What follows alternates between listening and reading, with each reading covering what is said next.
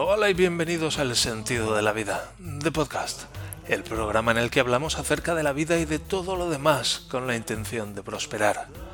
Hoy es martes, día 3 de enero del año 2023 y este es el episodio número 288. Todos nos hemos preguntado alguna vez ¿Cuál es el sentido de la vida? Bienvenidos al Sentido de la Vida de Podcast, un nuevo episodio de esta serie, El Sentido de la Vida de Podcast, El Sentido de la Vida de Podcast, en el donde pues un pobre desgraciado está buscando el sentido de su vida, básicamente. Lo podríamos poner así, pero bueno, ya estoy, estoy encontrando el sentido de mi vida hace tiempo ya. Y ahora estoy encontrando el sentido de mi vida profesional. Y estoy aprendiendo acerca de lo que disfruto hacer y de cuáles son mis pasiones. Y una cosa que disfruto hacer desde luego es grabar este podcast. Cada mañana aquí para ti. Desde, desde un desván de Stadtbergen en Alemania. Así lo podríamos poner. Incluso los días en que estoy un poco enfermito y me duele la garganta y llevo como... ¿Cuánto tiempo llevo ya enfermo? ¿Dos semanas? ¿Tres? Pues incluso entonces aquí estoy para ti. El sentido de la vida de podcast con Javier Malonda. El reportero más reportero de más dicharachero de Barrio Sésamo. Y bien dicho esto de especialmente relevancia, que es, esto tiene que ser entretenimiento por lo menos Eso tiene que ser por lo menos entretenimiento.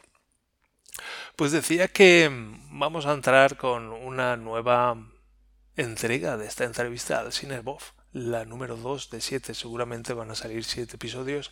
Ayer estuvimos escuchando el primer episodio y hoy toca el segundo. En el primero, pues el Cinerbov nos contó un poco acerca de su nick, nos habló acerca de cómo llegó a los ordenadores y y cómo llegó a Scompos Linux, que allí fue donde nos conocimos, qué es lo que hacía él allí, además de ayudar.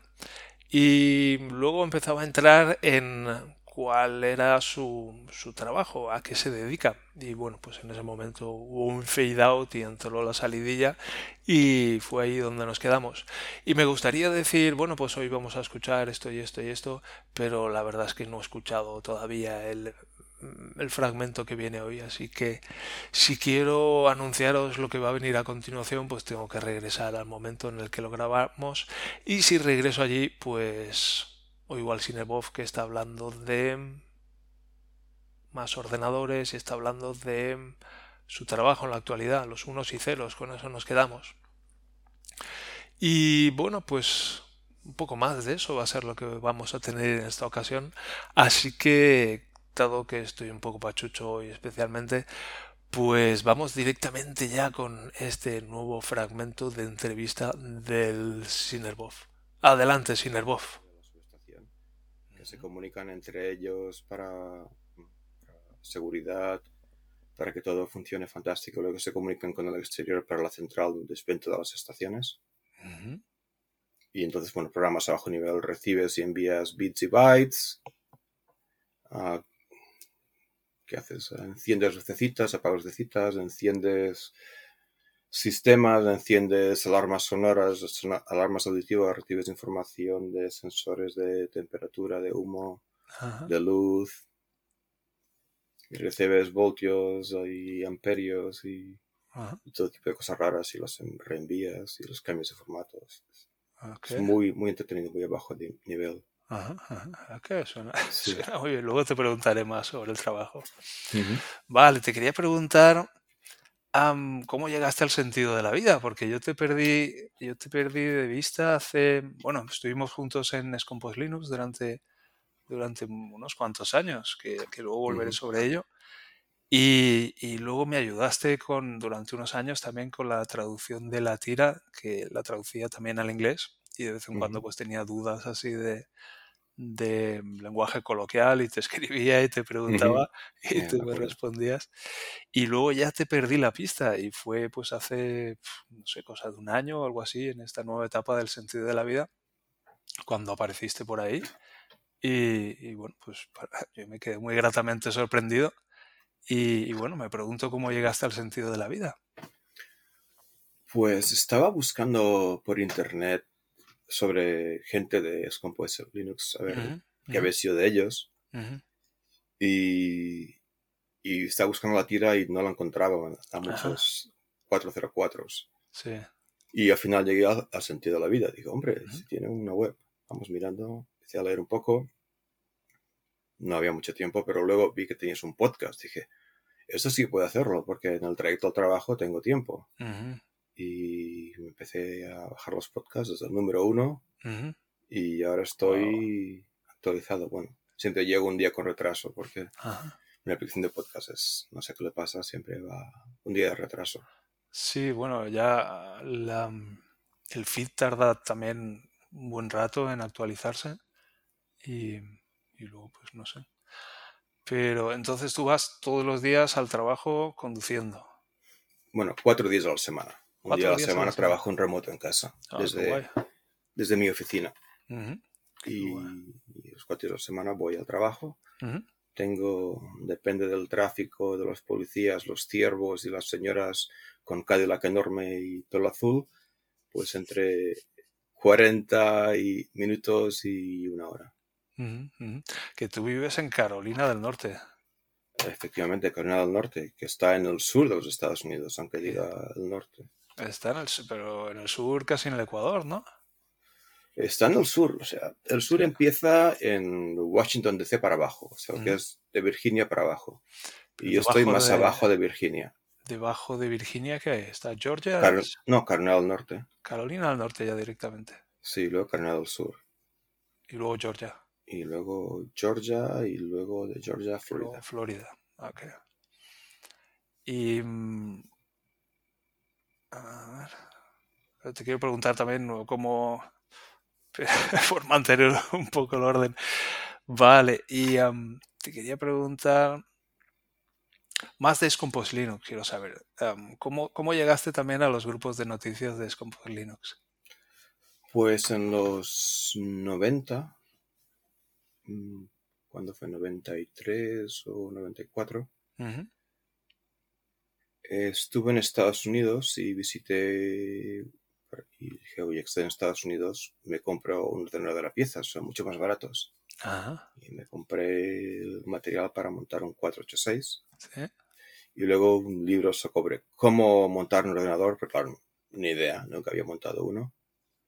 Y luego vi otros libros y vi uno con un pingüino y vi cosas sobre un sistema operativo gratuito. Y dije, ah, interesante, me lo compré. Y luego fue cuando hice el cursillo este. Y Ajá, entonces ajá. fue cuando después del cursillo que me leí el libro. Ajá. Y así le, llegué a Linux. Y en, el, y en el libro hablaban de cómo tener ayuda, cómo obtener ayuda. Y pues, listas de correo, o BBS, o sistemas termina- terminales en la universidad. Y luego hablaban de grupos de noticias. Ajá. Y entonces miré a ver qué era eso, que era una especie de correo, una en offline, más o menos. Y descubrí que había unas jerarquías. y vi las jerarquías que utilizaban en Estados Unidos, pues era sin el nombre de país delante, porque las Ujú. crearon ellos.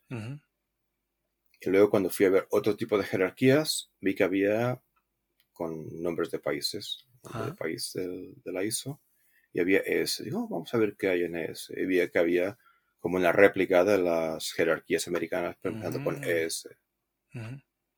Y vi que había un ES comp o ES Linux. Y dije, vaya, vaya. Y, y entré. Y empecé a leer y mirar qué pasaba y hacer preguntas. Y así fue el principio.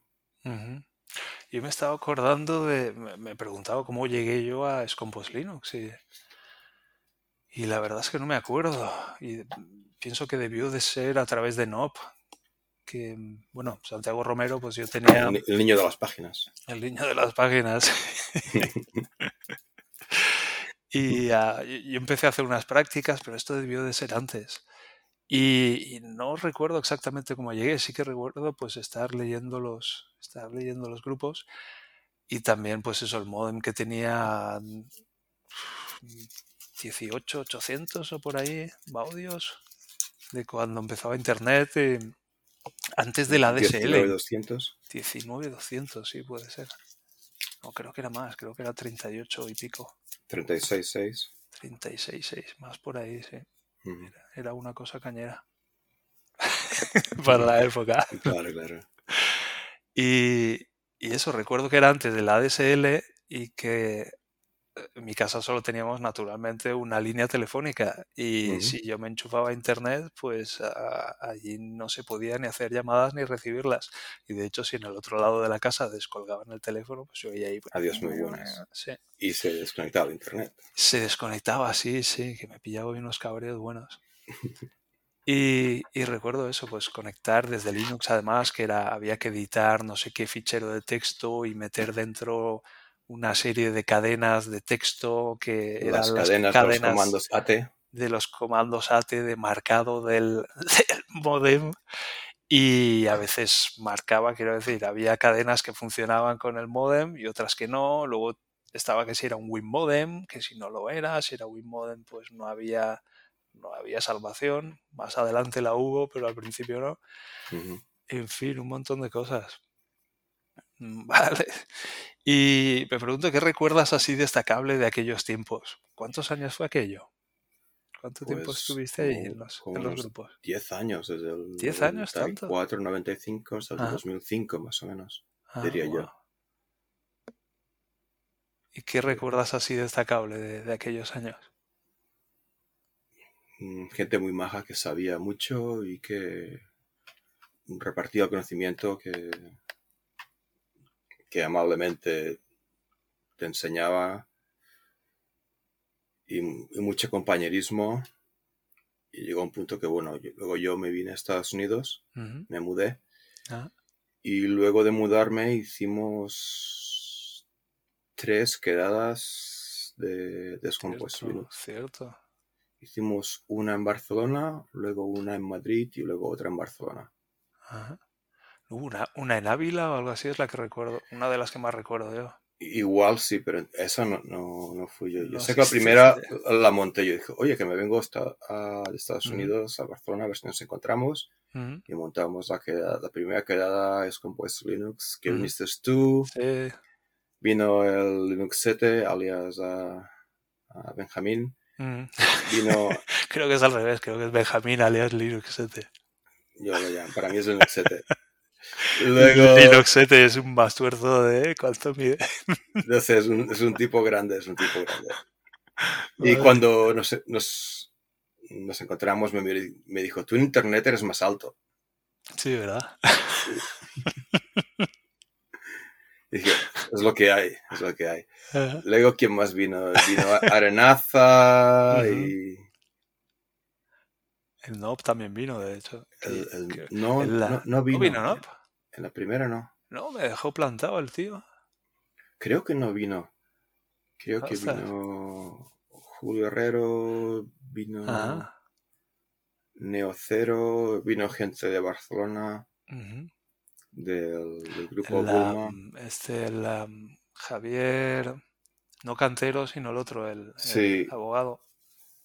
Siempre Javier de la Cueva, Javier de la Cueva, exactamente. que luego nos hemos encontrado unas que otra vez, otras visitas en Barcelona, hemos Sí, para sí, comer. sí, sí. Yo me acuerdo de un día, no sé, no sé cómo, estar con, contigo y con él por ahí dando vueltas por Barcelona. No Ujú. sé si sería en alguna quedada o en, algún, en alguna otra. Y sí, yo lo recuerdo también con mucho cariño. También estuve pues mucho tiempo y es un poco la misma sensación, lo mismo que compartes tú, ese pues gente muy muy friki que, que yo muchas veces pues me he sentido muy solo en mi círculo de amigos de me gustan mucho los ordenadores, me gusta, no sé, me gusta trastear con los ordenadores y ha sido pues algo que no he podido compartir con gente de mi entorno, entonces encontrar ahí un sitio, un, como un oasis en internet de gente como yo, Sí, pero era con, gente con las muy, mismas muy similar. inquietudes, sí, sí. Y eso lo recuerdo con mucho cariño y luego pues toda, no sé, el buen rollo que había ahí en general y, y, y te recuerdo a ti, recuerdo como, como diferentes categorías o diferentes altares en los que, en los que ponía la gente. Recuerdo pues que arriba del todo estaban como el Iñaki Arenaza y Javier Mm. Cantero, que eran un Mm. poco como los padres de todo aquello.